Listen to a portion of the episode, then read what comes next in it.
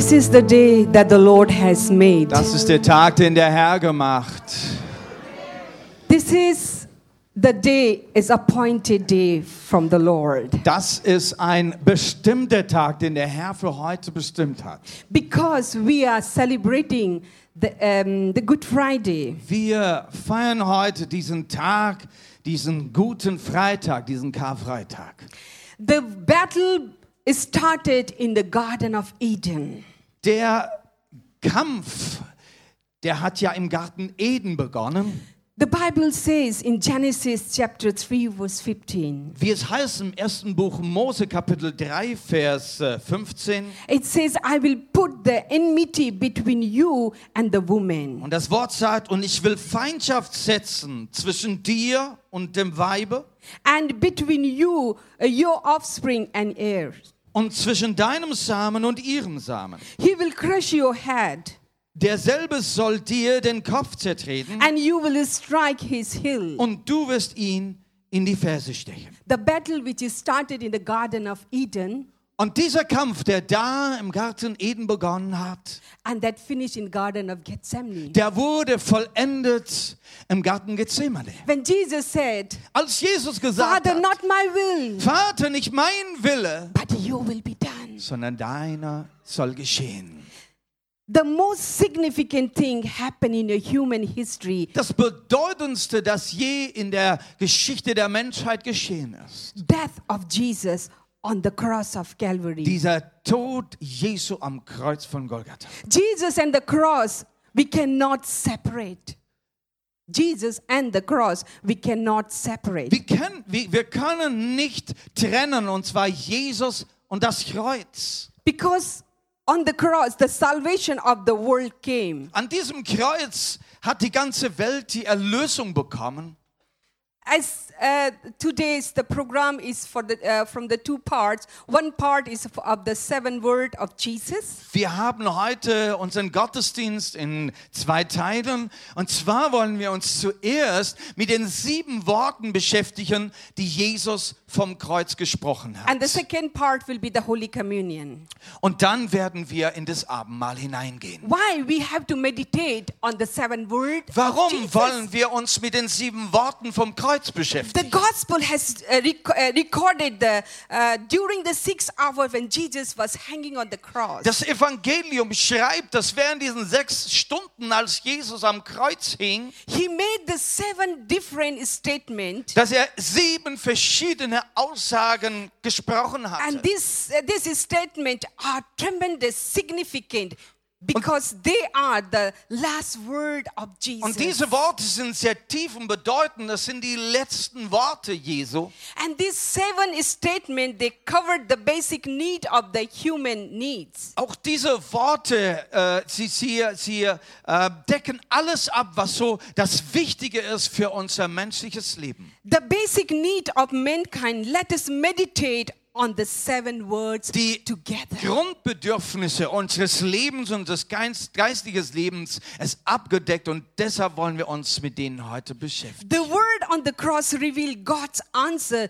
to the basic need. Also die Worte vom Kreuz, sie offenbaren Gottes Antwort für all unsere Grundbedürfnisse. Jesus, every word which he has spoken, it is the full of authority. Alle Worte, die er gesprochen hat vom Kreuz, tragen die Vollmacht Gottes. Even he has suffered, he was full of pain and sorrow. Ja, er hat gelitten. Er war voller Sorgen, voller Schmerzen. But whatever he has spoken from the cross, Und dann, was er dann aus seinem Mund hervorgebracht hat, that all the seven word was full of authority. diese sieben Worte sind voller Majestät und Macht Gottes. It is still it's alive. Und das lebt auch noch. And these seven words speak to us. Diese sieben Worte sprechen heute noch zu uns. Let us today let us meditate on these seven words Und which God, Jesus has spoken. Wollen wir uns Zeit nehmen, uns darüber äh, äh, Gedanken zu machen, nachzudenken, was Jesus zu uns gesprochen hat. And this morning, I just want to encourage you. Und ich möchte euch heute Morgen ermutigen. Let us open our heart Wir wollen unsere Herzen öffnen and say, Holy Spirit, und sagen, Heiliger Geist, speak to us. sprich zu mir. Maybe today that will be the Rhema word for you. Da wird heute ein Rema-Wort für dich dabei sein. Are you ready Seid ihr bereit dazu? to hear the voice of the Holy Diese Spirit? Stimme des Heiligen Geistes zu hören. Because His word is still alive. Denn sein Wort, es lebt. And there are the, the wonderful people in midst of us. Es sind so wunderbare Menschen hier heute zusammen. The seven people, they will speak the seven word Und wir haben sieben jetzt aus unserer äh, äh, Versammlung, die heute zu uns, zu jedem einzelnen Wort They are sprechen werden. wonderful and they have been anointed by the Lord. Auch sie sind wunderbar und gesalbt vom Herrn. And uh, let us open and to hear what the Spirit says. Wir wollen uns öffnen, dass wir das hören, was der Geist heute sagen möchte.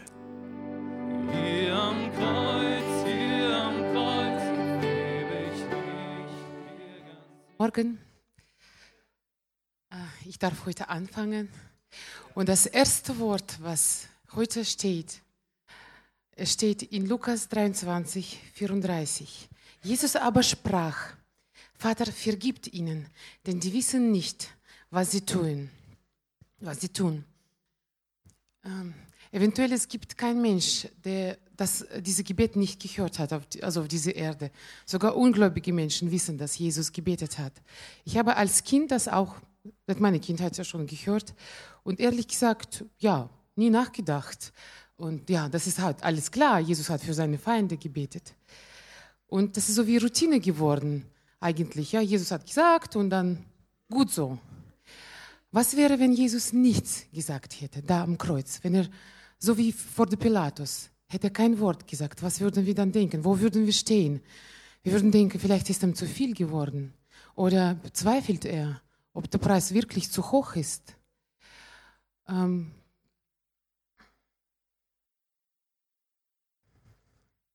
und Gott sei Dank, dass er, Gott, äh, wirklich Jesus sei Dank, dass er nicht geschwiegen hat. Er hat gesagt, Vater, vergibt denen allen. Und so hat er große seine Liebe uns gezeigt, dass wir wirklich so ruhig leben können, da Jesus liebt uns. Und ähm, ich habe da gebetet, also eigentlich, ja, kann man nicht sagen. Und dann habe ich gebetet. Ich habe gefragt Gott über, dieses, über diese Stelle. Und der hat mir sehr äh, interessante äh, Weise oder gezeigt, diese, diese Vers. Und zwar so, ich möchte das mit euch teilen. Jesus hat sehr viel gebetet. Wir wissen allein, auf den Berg, nachts, überall. Ja, er hat sehr viel gebetet. Aber die Gebete, die für uns aufgeschrieben sind oder vor den Menschen gebetet, sind eine, mit einer Hand abzuzählen. Nicht viel. Und jedes Mal, wenn wir diese Gebete lesen im Evangelium, wir sehen, dass Jesus eine Absicht hat oder einen Zweck hat, warum er laut gebetet hat vor den, von den Menschen. Zum Beispiel bei äh, Lazarus Grab äh, hat er gesagt, ich habe da gebetet, damit sie glauben, dass du mich gesendet hast. Oder bei hohepriesterlich Gebet hat er gesagt, damit meine, also damit seine Jünger Freude bekommen, also mit Freude erfüllt werden. Er hat immer, immer das gemacht, damit äh, er hat gedient Leuten damit mit bestimmten Zweck. Und wo er am Kreuz da hing, das war das Gleiche. Wenn es nur um Vergebung ginge, also so menschlich gesehen, also das nur um Vergebung, er könnte genauso innerlich beten, sagen, Vater, vergib denen, ja? Es ging um viel, viel mehr. Und, wo, und dann habe ich gefragt, wo, wo, warum ging es dann eigentlich? Vorher Jesus hat gesagt, eine, ein, ähm, etwas zu Jünger, das hat die bestimmt erfreut. Er hat gesagt in Evangelium 16, 33, hat gesagt, ich habe die Welt besiegt oder überwunden. Die haben sich bestimmt gefreut, na endlich. Ja, klar, wir, wir, kommen zum Herrschaft, weil eine wollte schon rechts sitzen, andere links, ja. Und umgekehrt, ja.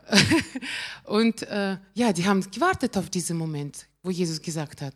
Die Frage ist, mit welchem Mittel oder mit welcher Waffe oder überhaupt, wie hat er das gemacht, die Welt überwunden? Und der Heilige Geist hat mir diese Stelle gegeben und so in Verbindung gebracht. Jesus wollte zeigen uns und seine Jünger, diese Welt kann man nicht mit irgendwelchen Strategien oder geniale Pläne oder irgendwelche revolution- revolutionäre Ideen besiegen. Er hat so besiegt, dass er geliebt und vergeben hat. Und ähm, Es ist wirklich so, man kann nicht, man kann das nicht äh, einfach Welt besiegen. Und wo er darauf, äh, wo er gebetet hat zu diesem Zeitpunkt, äh, wo er gebetet hat, das war, das war der größte Moment, weil das war Offenbarung. Der hat seine Liebe gezeigt und er hat gesagt, ich bin Überwinder. Er hat uns gezeigt, wie wir diese Welt überwinden können. Wir sind alle im Kampf geboren, ob du glaubst oder nicht. Der, äh, der Feind will jeden Moment dich zerstören.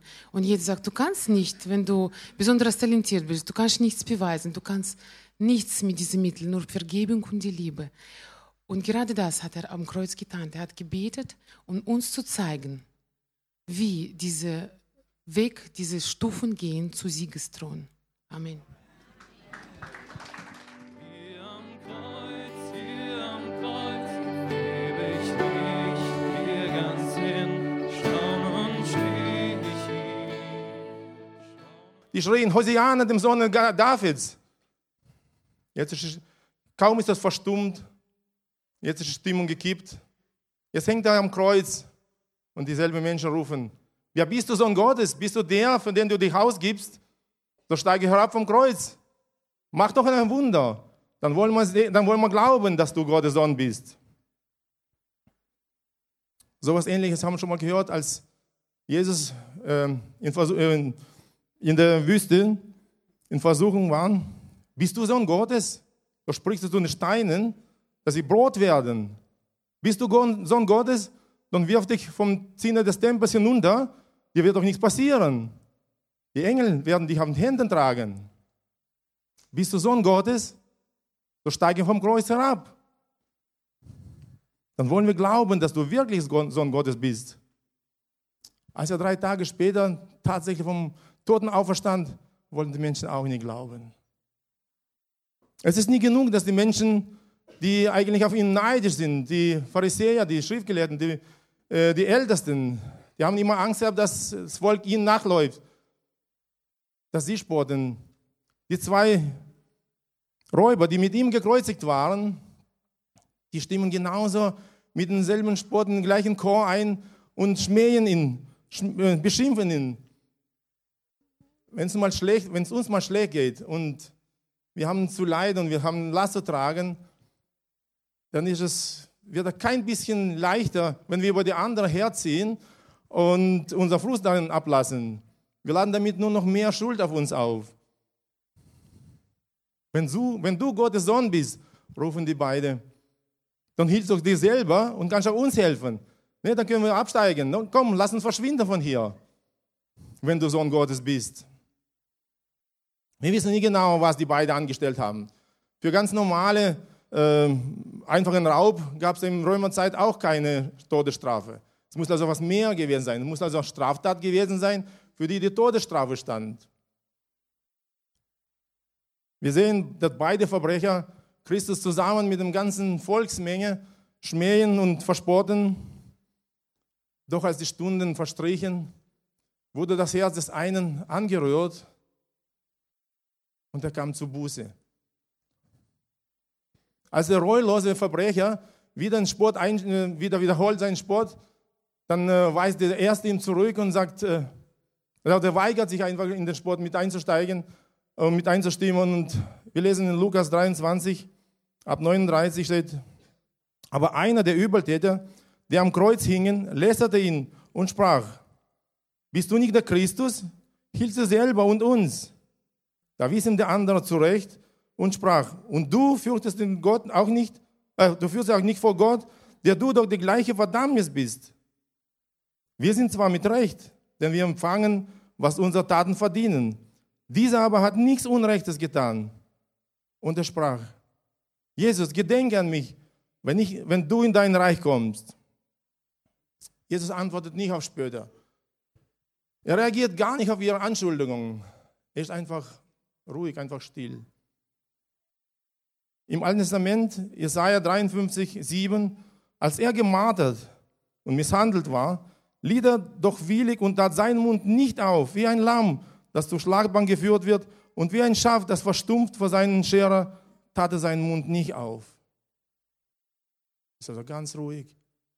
Jetzt aber, wo Jesus das reumütige, bußfertige Herz sieht, da reagiert er.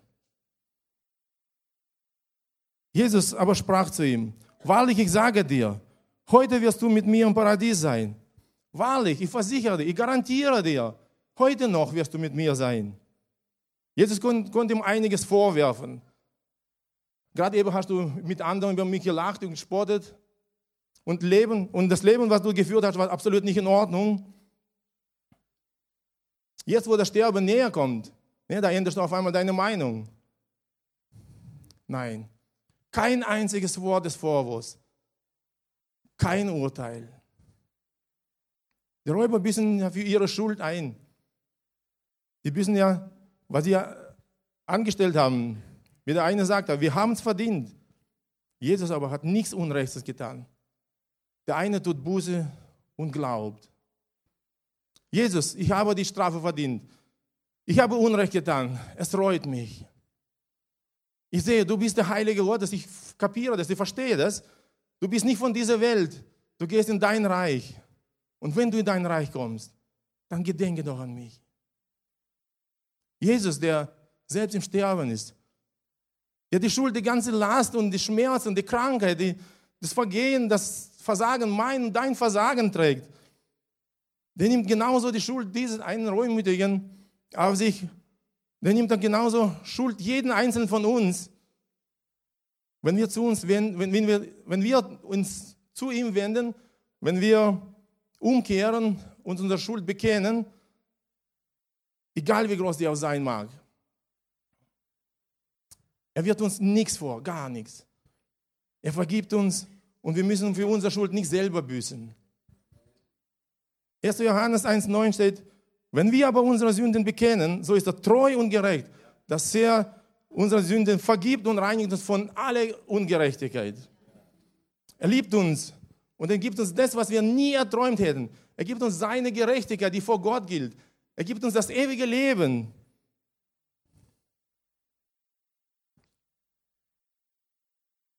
Und er sagt, heute noch wirst du mit mir sein. In Kolosser 1,13, er hat uns errettet von der Macht der Finsternis und hat uns versetzt in das Reich seines lieben Sohnes, indem wir die Erlösung haben, nämlich die Vergebung der Sünden. Und heute, heute will noch Jesus dein und mein Gott sein. Er will dein und mein Heiland sein. Er will dein Retter sein und mein Retter. Und er will, er will für uns alles sein. Und er sorgte sich für uns. Und er antwortet eigentlich nicht auf die Anschuldigung, aber antwortet auf reumütiges Herz und sagt, heute darfst du und heute wirst du mit mir sein. Heute noch. Hier am Kreuz, hier am Kreuz, gebe ich mich dir ganz hin. Staunend steh ich hier, staunend steh ich Halleluja. Spürt ihr diese Salbung heute Morgen hier? Spürt ihr diese Vergebungskraft heute Morgen hier?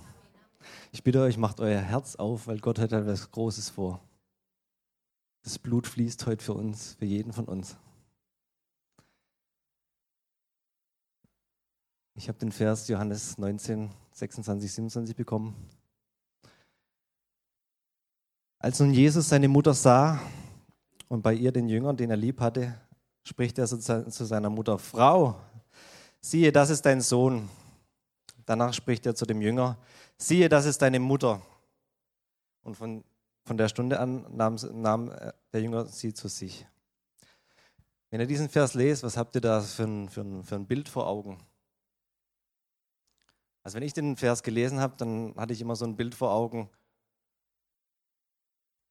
so Hollywood, Hollywood-mäßig, ja, da, da ist dieser, dieser Held, dieser, dieser Kämpfer, der sich hingibt für, für Menschen oder vielleicht für die ganze Menschheit, gibt es sein Leben hin, aber bevor er stirbt, bittet er noch einen, einen, einen Nahestehenden, einen, einen Freund oder einen Bruder, hey, kümmer du dich um meine Familie, wenn ich nicht mehr da bin. Habt ihr auch dieses Bild vor Augen, wenn ihr das so ein bisschen... Aber genau das ist das Problem.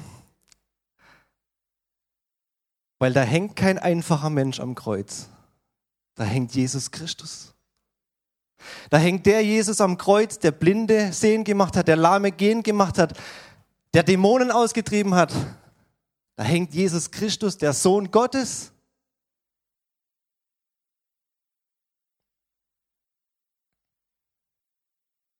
Meint ihr nicht, dass der Sohn Gottes alles, alle Macht dazu hat, seine Mutter und seinen liebsten Jünger zu versorgen?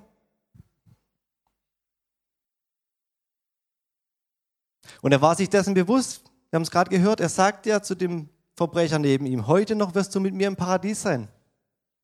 Also Jesus weiß ganz genau, dass er ins Paradies gehen wird. Er weiß ganz genau, dass er sein rechtmäßiges Erbe antreten wird. Und er weiß ganz genau, dass er mit Gottes Allmacht die Dinge hier auf der Erde verändern kann, beeinflussen kann. Und wenn wir Zweifel an dieser Allmacht hätten, dann hätten all unsere Gebete zu Jesus keinen Sinn.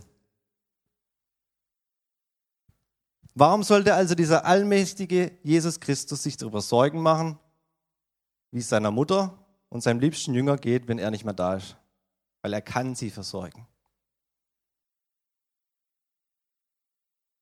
Meint er nicht, diese letzten Worte von Jesus hier auf dieser Erde vor seinem Tod haben, haben eine tiefere Bedeutung, wie, wie dass sich jemand versorgt sieht oder dass sich jemand versorgt fühlt? Ich denke, Jesus hat stellvertretend zu diesen beiden gesprochen. Er hat zu diesen beiden gesprochen und hat sie durch diese Aussage in eine Relation gesetzt. Siehe, das ist dein Sohn, siehe, das ist deine Mutter. Er hat sie in ein Verhältnis gesetzt, um ihnen zu sagen, ich möchte, dass ihr so seid wie Mutter und Sohn, dass ihr euch so verhaltet.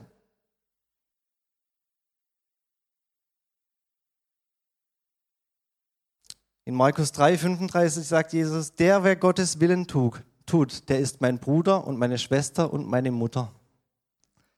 Wir sollen einander begegnen mit der gleichen Hingebung, mit der gleichen Liebe, wie es Eltern für ihre Söhne und Töchter tun.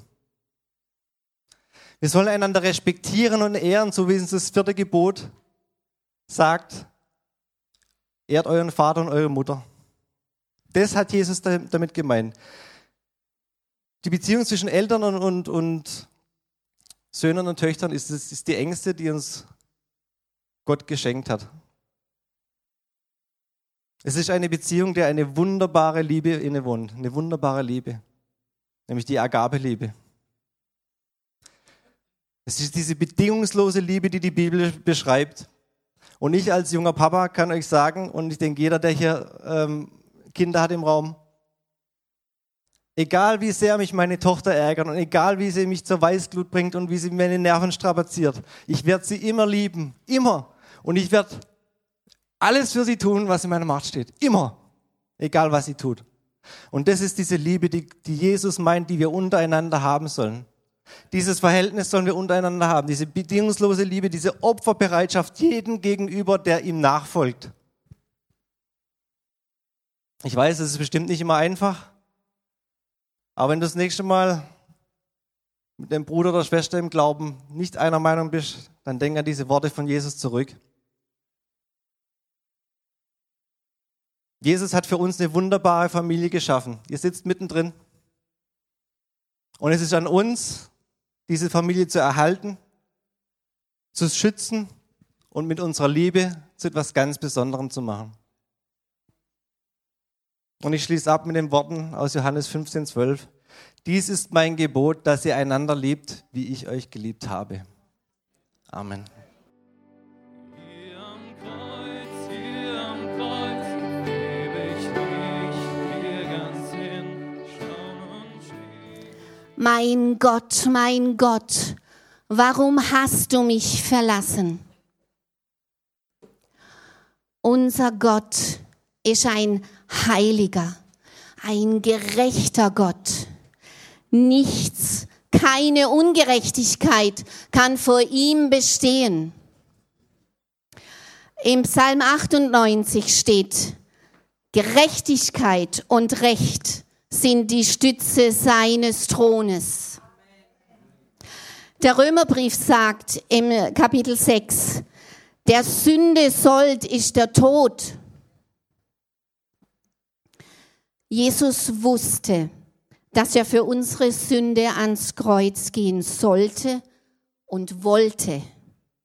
was für ihn den Tod bedeutet hat. Den körperlichen sowie auch den geistigen Tod.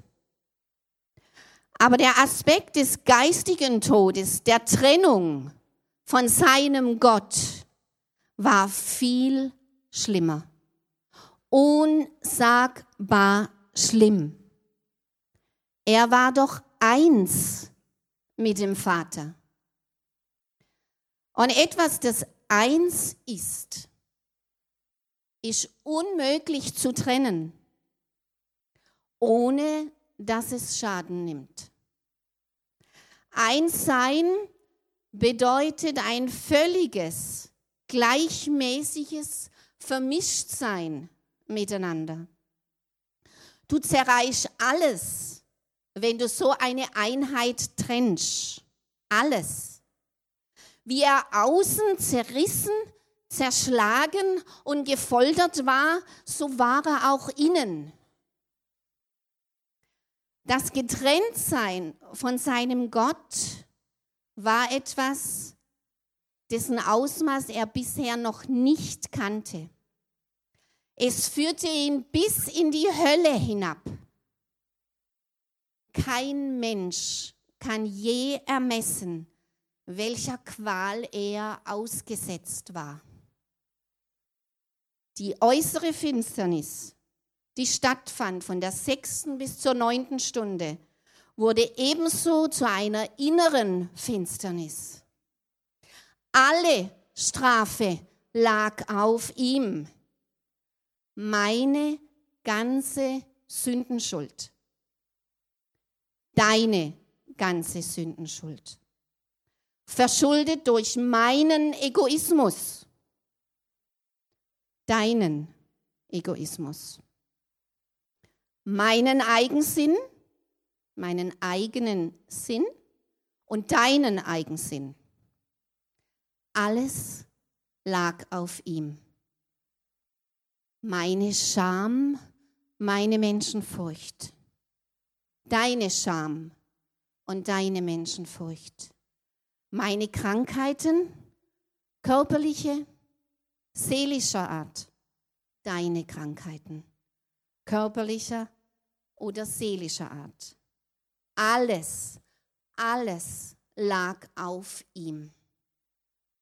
Im ersten Johannesbrief steht, dazu ist der Sohn Gottes erschienen, dass er die Werke des Teufels ganz zerstöre. Und er hat für alles, wirklich alles bezahlt. Gott sei Dank. Und er hat nicht nur die Sünden schon getilgt, sondern er schenkt auch Wiederherstellung, Heilung des ganzen Menschen, innen, außen, Aussöhnung mit deiner Vergangenheit, egal wie sie war. Er will aus einem Bruchdiamanten einen Diamanten machen, in dem sich diese göttliche Liebe, diese Agape-Liebe widerspiegelt und durch den sie ungehindert fließt zu anderen Menschen. Und das alles umsonst. Glaube nur, glaube nur heißt es. Der Preis war zu hoch, um ihm nicht zu glauben, zu vertrauen. Wie konnte er das durchstehen? Die Kraft dazu kam aus einer tiefen, opferbereiten, göttlichen Liebe. Einer Liebe, die in der größten Verlassenheit und Not immer noch festhält an mein Gott, mein Gott. Ja, die Gerechtigkeit fordert ihren Tribut, ihre Strafe. Und das bedeutete Höllenqualen aber die Liebe zum Vater lässt ihm im Johannesevangelium 16 sagen, siehe, es kommt die Stunde und sie ist schon da, wo ihr euch zerstreuen werdet, ein jeglicher in das Seine und mich alleine lasst. Aber ich bin nicht allein, denn der Vater ist bei mir. Wow. Und das ist diese lebendige Hoffnung, die wir als Kinder Gottes haben. Wenn du Kind bist, egal wie deine Finsternis aussieht, egal ob innen oder außen, du bist nie und nimmer verlassen. Gottes Gerechtigkeit forderte ihren Tribut. Er forderte das Todesurteil. Aber seine Liebe schenkt uns neues Leben. Vergiss es nie. Amen.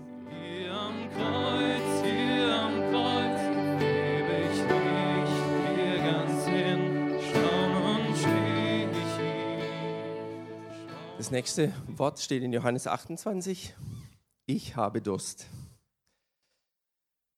Die Aussage, als ich so mal die anderen angeschaut habe, fand ich ein bisschen ungewöhnlich. Also sie fällt ein bisschen aus dem Rahmen. Warum sagt Jesus jetzt auf einmal, ich habe Durst? Mit Sicherheit, damit die ganzen Prophetien oder Hinweise aus dem Alten Testament in Erfüllung gehen. Das eine war aus den Psalmen. Meine Kräfte äh, sind vertrocknet, meine Zunge klebt am Gaumen. Das äh, war, war ein Bild darauf. Oder sie geben mir Galle zu essen und Essig zu trinken für meinen Durst. Das kam ja danach dann. Ähm, sicher sehen wir da auch einen Hinweis, der Sündenbock im Alten Testament, äh, der die Schuld des Volkes getragen hat und der dann stellvertretend gestorben ist für diese Schuld, der wurde nicht gesteinigt oder die Klippe runtergeschmissen, sondern der wurde in die Wüste geschickt. Also ist auch wieder so ein Bild, warum ähm, sicher das auch ein, eine Aussage war von Jesus. Ich meine, dass, es, dass er Durst hatte, das können wir uns gut vorstellen. Er hatte die ganzen Verhöre, die Geißelung, das war schon furchtbar, den Weg zum Kreuz, wo er zusammengebrochen ist, die unbeschreiblichen Schmerzen, die bei einer Kreuzigung einfach da sind, das Hängen in der Hitze, der Todeskampf. Und dann, ich habe mir überlegt, wann hat denn Jesus eigentlich mal davon gesprochen, dass er Durst hat oder über seine Bedürfnisse. Und wenn man dann mal äh, liest, kennen wir eigentlich ganz andere Aussagen von ihm. Mir ist dann gleich die, die, die Frau am Brunnen eingefallen und da sagt er was ganz anderes. Also in meine Worte, wenn du wüsstest, wer vor dir steht, dann würdest du ihn bitten und er würde dir lebendiges Wasser geben. Oder in Matthäus, selig sind die, da hungert und dürstet nach Gerechtigkeit, sie sollen satt werden. Da ist immer eine Fülle oder ein Mangel, der gestillt wird. Ähm, Johannes 7, wer an mich glaubt, wie die Schrift sagt, von dessen Leib werden Ströme des lebendigen Wassers fließen. Oder es sind jetzt nur Aussagen von Jesus, es ist in der Offenbarung oder im Alten Testament. Wen dürstet, der komme und wer da will, und wen dürstet, der komme und wer da will, der nehme das Wasser des Lebens umsonst. Das ist, da ist immer eine Fülle beschrieben.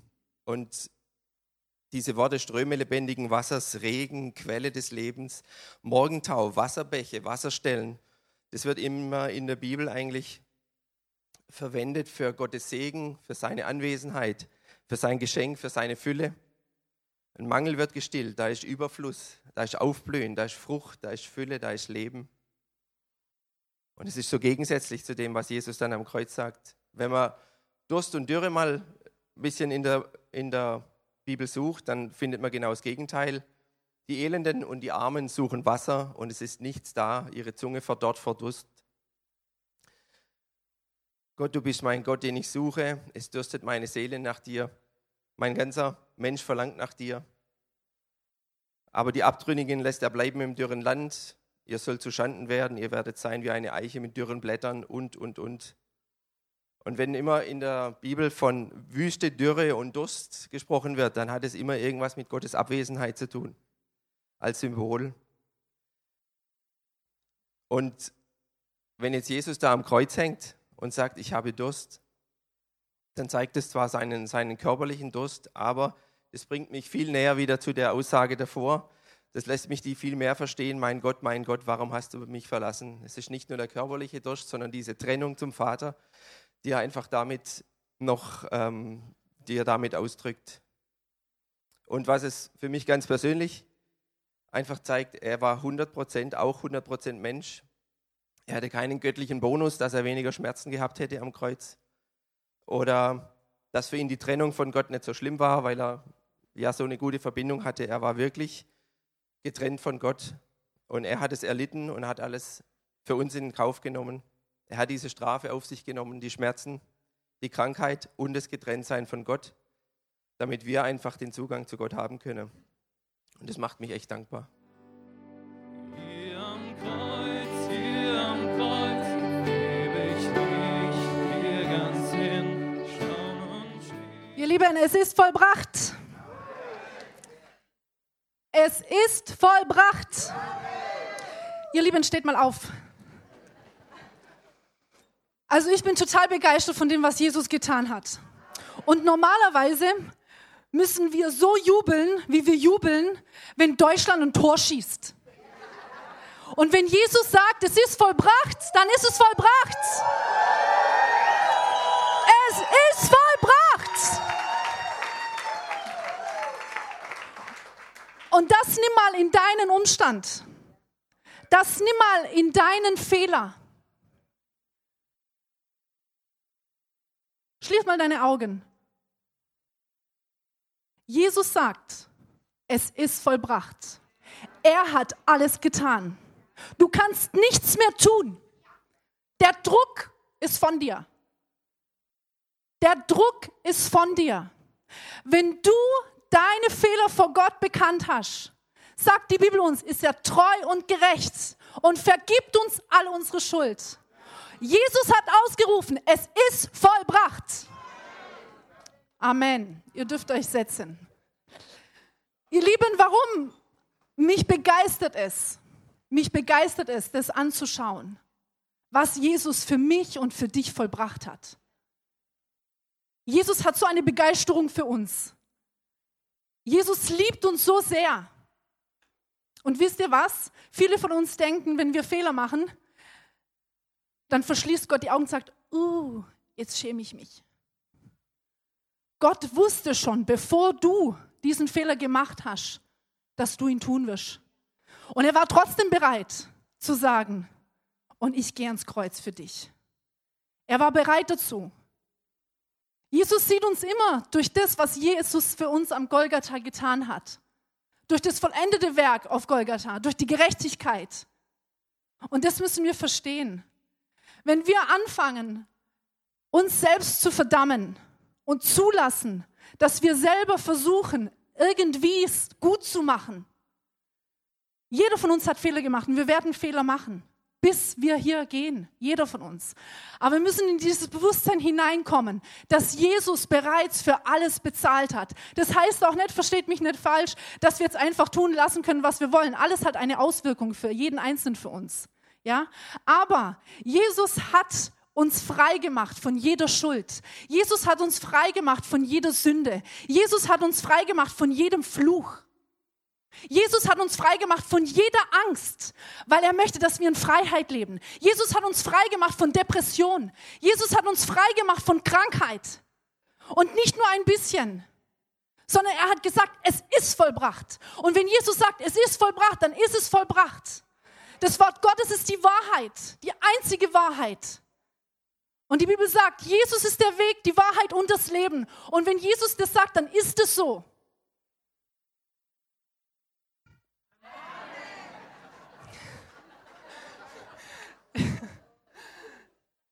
Ich bin so begeistert, weil ich es selber in meinem Leben erlebt habe. Ich habe erlebt, wie Gott mich freigesetzt hat von Depressionen, von Angstzuständen, von, von, ähm, von nächtlichen äh, ähm, Besuchen, wo ich, wo ich wirklich Panikattacken gehabt habe. Jesus hat mich freigemacht von Alkohol und von Zigaretten. Und Jesus kann es für jeden Einzelnen von uns tun. Für jeden Einzelnen. Und ich habe schon oft gesagt, Jesus kommt nicht runter, nimmt dir die Zigarette aus dem Mund. Jesus kommt nicht von oben runter, nimmt dir die Flasche aus dem Mund. Aber Jesus ist bereit, wenn du bereit bist und du sagst, Herr, ich gebe dir mein Leben, ich gebe dir alles, was ich habe und alles, was ich bin, weil du hast schon alles für mich gegeben. Ich will das in Anspruch nehmen für mich und mein Leben. Und ich will ausrufen für mein Leben, für meine Umstände, es ist vollbracht. Und das möchte ich euch heute mitgeben, dass ihr all das, was in eurem Leben ist, egal wie der Druck ist, egal wie schlimm Menschen zu dir sind, egal wie sie dich beleidigen, egal wie sie dich verschmachten, Jesus hat das alles auf Golgatha erlebt.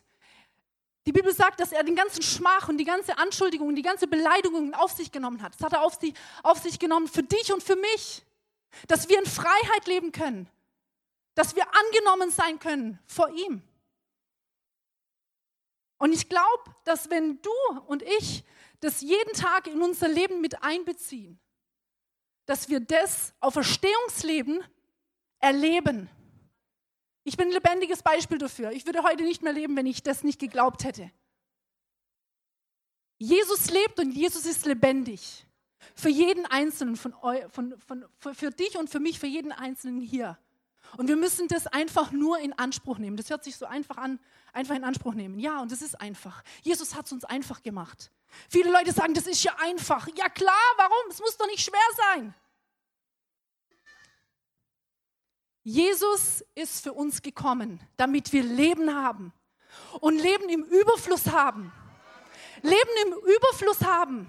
Und da geht es im ersten Moment nicht darum, was für ein tolles Auto, was für ein tolles Haus du hast. Das kommt alles, das ist eine Folgeerscheinung davon. Jesus will dich wiederherstellen, egal wie kaputt du bist.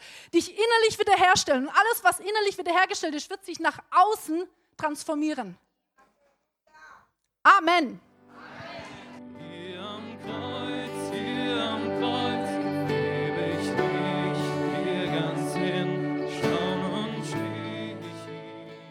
So, wir kommen zum siebten Wort. Und zwar steht es in Lukas 23, 46. Vater, in deine Hände gebe ich meinen Geist. Wir haben gerade gehört, also Jesus hängt immer noch am, am Kreuz, ja. Es ist ein Moment der Schmerzen, der Angst, der Verzweiflung. Und ähm, ja, jetzt hat er, er hat gesagt, mein Gott, mein Gott, warum hast du mich verlassen? Er hat auch schon ausgerufen, es ist vollbracht. Und jetzt kommt dieser Satz. Und für mich ist es so ein Satz voller Ruhe und Gelassenheit und ganz viel Frieden, weil an welchem Ort als in Gottes Händen kann man denn besser aufgehoben sein? Ja? Welcher Ort ist sicherer oder wo findet man mehr Geborgenheit? Und dieser Satz zeigt einfach, dass Jesus überhaupt keine Angst vor dem Tod hatte. Er wusste ganz genau, dass er den Tod besiegt hat und dass er zu seinem Vater zurückkehrt. Also dieser Tod ist nicht, jetzt, jetzt endet alles, es hört auf, sondern jetzt geht es erst richtig los mit dem Leben. Und ich weiß nicht, wer von euch das letzte Woche mitbekommen hat, es gab ein Geiseldrama in Frankreich und da hat ein islamistischer Terrorist hat, ähm, mehrere Geiseln genommen in einem Supermarkt und ähm, ein Polizist, 45 Jahre alt, steht oder stand kurz vor der Hochzeit, hat sich dann eintauschen lassen für eine Geisel, um das Leben von dieser Geisel zu retten. Und wurde dabei aber angeschossen und starb an den Verletzungen. Und ähm, in dem Artikel, den ich gelesen habe, stand drin, dass er sich 2008 bekehrt hat und ähm, in, die katholische, in die katholische Kirche ging und dass seine Kollegen sagten, dass er seinen Glauben nicht versteckt hat, sondern dass er ihn ausgelebt hat und dass er den anderen Leuten sehr viel davon erzählt hat. Ja? Und als ich das so gelesen habe, dachte ich, ähm, ich könnte mir gut vorstellen, dass dieser Mann das sich getraut hat und das gemacht hat, weil er ganz genau wusste, also mein Leben ist in Gottes Händen. Und wenn ich sterbe, dann ist mein Geist immer noch in Gottes Hand. Und ähm, ich denke, dass mit dieser Einstellung lässt sich im Leben so vieles leichter ertragen, was man ebenso erlebt. Ja, es ist egal, was passiert. Mein Leben ist in Gottes Hand. Und ähm, tatsächlich ist er ja auch nicht der Einzige, der das so gesagt hat. Der Stephanus hat es später Jesu Worte auch wiederholt. Ja, ähm, er wurde gesteinigt und hat auch gesagt: Herr Jesus, nimm meinen Geist auf. Und diese Worte von Jesus, die waren gar nicht so seine eigene Wortwahl, sondern mal wieder, wie er es so oft gemacht hat, um zu zeigen, wie kräftig das Wort Gottes ist. Das war ein Zitat aus der, aus der Bibel, aus dem Psalm, ähm, Psalm 31, 6. Und da hat König David gesagt, in deine Hand befehle ich meinen Geist. Du hast mich erlöst, Herr, du Gott der Treue.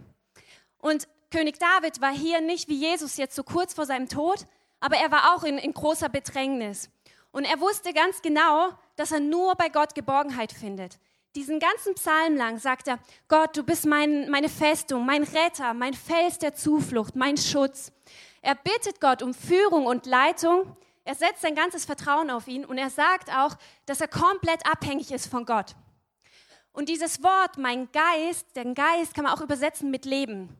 Und dann heißt es hier nicht nur, Vater, in deine Hände gebe ich meinen Geist, sondern auch, Vater, in deine Hände gebe ich mein Leben. Und im Prinzip zusammengefasst ist es doch das, worum es im Christsein geht. Wann ist ein Christ ein Christ? Er ist dann ein Christ, wenn er sein Leben Jesus die, oder Gott in die Hände gegeben hat. Ja? Und es bedeutet doch automatisch, Gott, ich vertraue dir vollkommen. Gott, von jetzt an zählt nicht mein Wille, sondern deiner. Und ich kann dir komplett die Führung überlassen. Und theoretisch hört sich das auch gut an und alle sagen von euch Amen dazu wahrscheinlich. Das Problem ist nur, wir sagen das so. Aber hast du dein Leben wirklich in Gottes Hand gelegt? Und zwar jeden einzelnen Bereich. Ja? Auch dein Geld, deinen Besitz, deine Familie. Wie sieht es aus mit deinen Begabungen?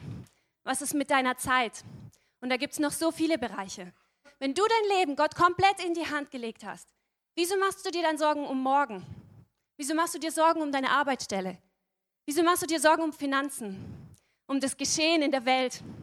Warum kämpfst du dann für dein Recht? Warum schreist du auf, wenn du denkst, dass du zu kurz kommst oder übersehen wirst? Warum protestierst du dann, wenn du nicht das bekommst, was du eigentlich denkst, dass dir zusteht? Warum versuchst du dann alles im Griff zu haben und dein Leben nicht aus der Kontrolle zu lassen? Und warum verschwendest du deine Zeit mit Serien, mit Filmen, mit, mit dem Handy und was auch immer? Wir beten, Gott, dein Wille geschehe in meinem Leben. Aber tatsächlich ist es oft so, dass wir indirekt denken, ja, dein Wille soll geschehen, aber nur dann, wenn er mit meinem Willen übereinstimmt.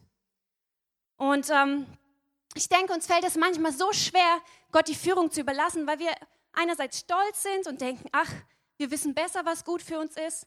Und andererseits sind wir manchmal auch misstrauisch. Hey, ist das wirklich das Beste für mich? Bist du dir da sicher? Und ich denke, Jesus hätte am Kreuz Grund genug gehabt, auch misstrauisch Gott gegenüber zu sein. Ja? Er, Gott hat zugelassen, dass er gefangen genommen wurde. Er hat dem auch zugestimmt, aber trotzdem, Gott hat es zugelassen, dass er gepeitscht wurde, ausgelacht, gefoltert und schließlich gekreuzigt. Und Gott hat ihn verlassen, wie wir es vorhin gehört haben, in seiner schwersten Stunde, ja. Und dennoch sagt Jesus, Vater, in deine Hände gebe ich meinen Geist. Wieso tut er das? Jesus vertraut Gott, weil er hat ihn sein Leben lang als einen Vater gekannt. Einem Vater, dem er vertrauen kann, weil er es gut mit ihm meint. Und das ist das, was ich euch heute auch mitgeben möchte. Gott spricht heute auch zu dir, mein Sohn, meine liebe Tochter, leg dein Leben vollkommen in meine Hand, voll, jeden Bereich. Es mag sein, dass du Gott vielleicht gerade gar nicht verstehst, ja, oder dass es irgendwie, dass du dich vielleicht sogar verlassen fühlst von ihm ihm nicht vertrauen kannst. Aber ich möchte dir sagen, auch wenn das gerade so aussieht, bei Jesus gab es auch so eine Situation, ja, wo er verlassen war und wo du dich jetzt vielleicht verlassen fühlst, aber dann solltest du ihn jetzt besser kennenlernen. Und zwar als einen Vater.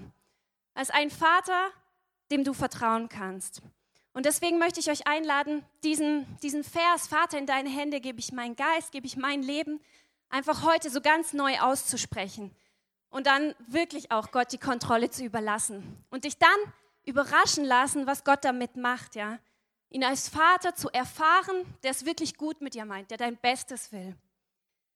Und ähm, ich glaube, so entsteht ein ganz neuer kindlicher Glaube. So wie die kleinen Kinder, die dann immer sagen, mein Papa ist der Stärkste und mein Papa kann alles. Ja? Und so ist es mit unserem Papa tatsächlich, der ist nämlich wirklich der Stärkste.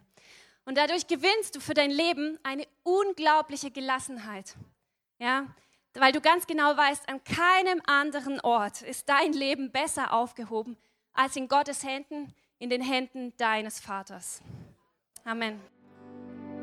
Hier am Kreuz, hier am Kreuz lebe ich nicht ganz Amen. Amen. I just want to say thank you to all my seven preacher. Ich danke diesen sieben Predigern.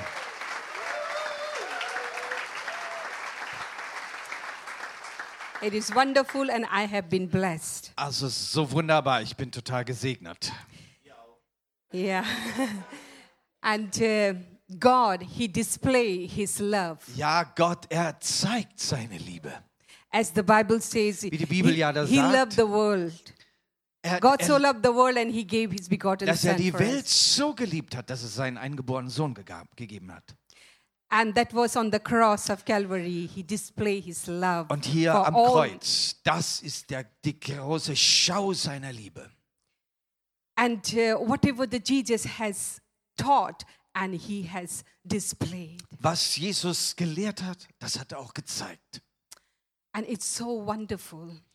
Das ist so wunderbar. And I am thankful to the, to the Lord, Ich my bin, God. ich bin so dankbar unserem Herrn, meinem Gott. I don't have to live in a bondage anymore Ich brauche nicht mehr in diesen Bindungen leben, because He has set us free. weil er mich freigesetzt hat. He has set us free from the sin. Freigesetzt von der Sünde. He has set us free from the curse and Und- sickness. Freigesetzt von, von dem äh, Fluch und von der Krankheit. And we can live in freedom with Und Christ dürfen heute in der Freiheit Jesu leben. because His blood is still flowing. Weil sein Blut noch immer fließt. He covered us. Er, er ähm, bedeckt uns.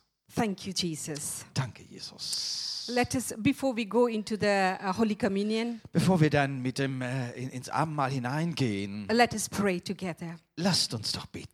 Father, I want to say thank you for the wonderful word which you have spoken from the Vater, cross of Calvary. Danke, danke für diese wunderbaren Worte, die du dort vom Kreuz gesprochen hast. Every word which you have spoken, there has a power, Lord. Und jedes Wort, was du gesprochen hast, war voller Every Kraft, word was with authority. war mit Autorität geladen. And you have displayed, Father, the Son of Man and the Son of God.